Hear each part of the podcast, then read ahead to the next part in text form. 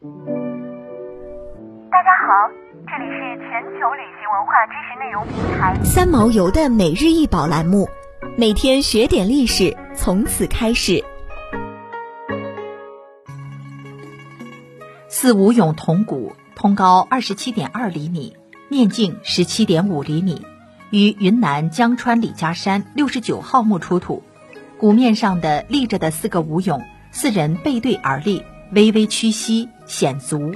其中两人右手持一铃，左手持棒，皆戴高筒尖顶帽，帽上系飘带，下垂至臀部以下，内着对襟短袖长衫，外着长披风，拖至足后，腰束带，前腹配圆形扣饰，配大耳环，颈部带多层项饰垂于胸前，一人右手腕。戴宽边玉镯，另两人双手横伸做舞蹈状，皆梳高髻，髻上系飘带，内着短袖长衫，外着下垂至地的长披风，束腰带，前腹配圆形扣饰，配大耳环，下系带尾兽皮，配短剑。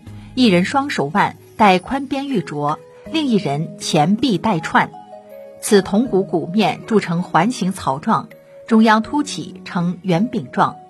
洞腰间有四个扁平绳纹耳，圈足外尺，腰部鎏金多已脱落。此鼓可能是日常供奉之鼓。鼓面的盛装舞蹈人，四为供奉的巫习之神。吴勇是滇国青铜器上常见的人物形象之一。《说文解字》中说：“巫，巫祝也，女能视无形，以武降神者也。”巫术在那特定的时期盛极一时。巫舞随之出现，滇国青铜重器中的舞蹈纹饰与巫术应有千丝万缕的关联。古滇国人民以能歌善舞著称，因无文字记录而被淹没无闻。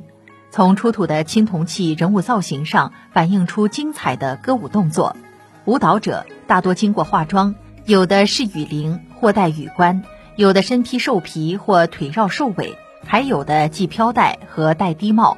形象均较为奇特。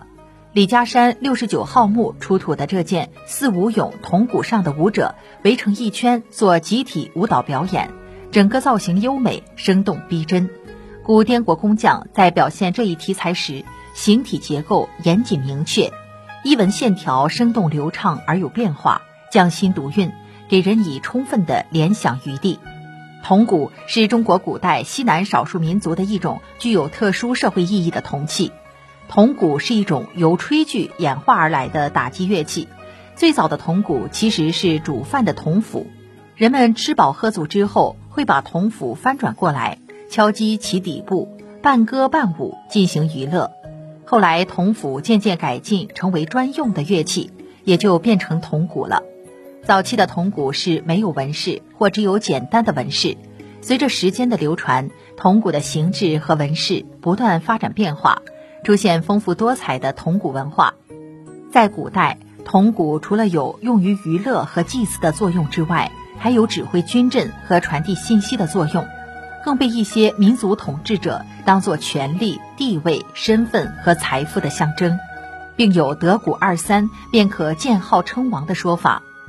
在云南江川县李家山、晋宁县石寨山等墓葬中，也出土了不少战国、西汉时期的铜鼓，因此云南中西部地区一直被认为是铜鼓的发源地。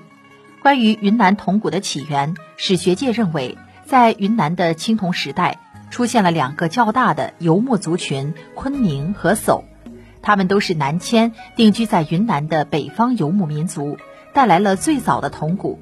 在考古研究领域中，广为流传着一种说法：中原地区以鼎为尊，南方则以铜鼓为贵。南方古代先民相信铜鼓有神，是能与神灵沟通的神器，需顶礼膜拜。在某些祭祀场合，一定要有铜鼓，并且要对铜鼓敬畏有加，不能随便触动。启用和收藏都有很多繁缛礼仪。铜鼓因此也包含了丰富的宗教文化内涵。想要鉴赏国宝高清大图，欢迎下载三毛游 App，更多宝贝等着您。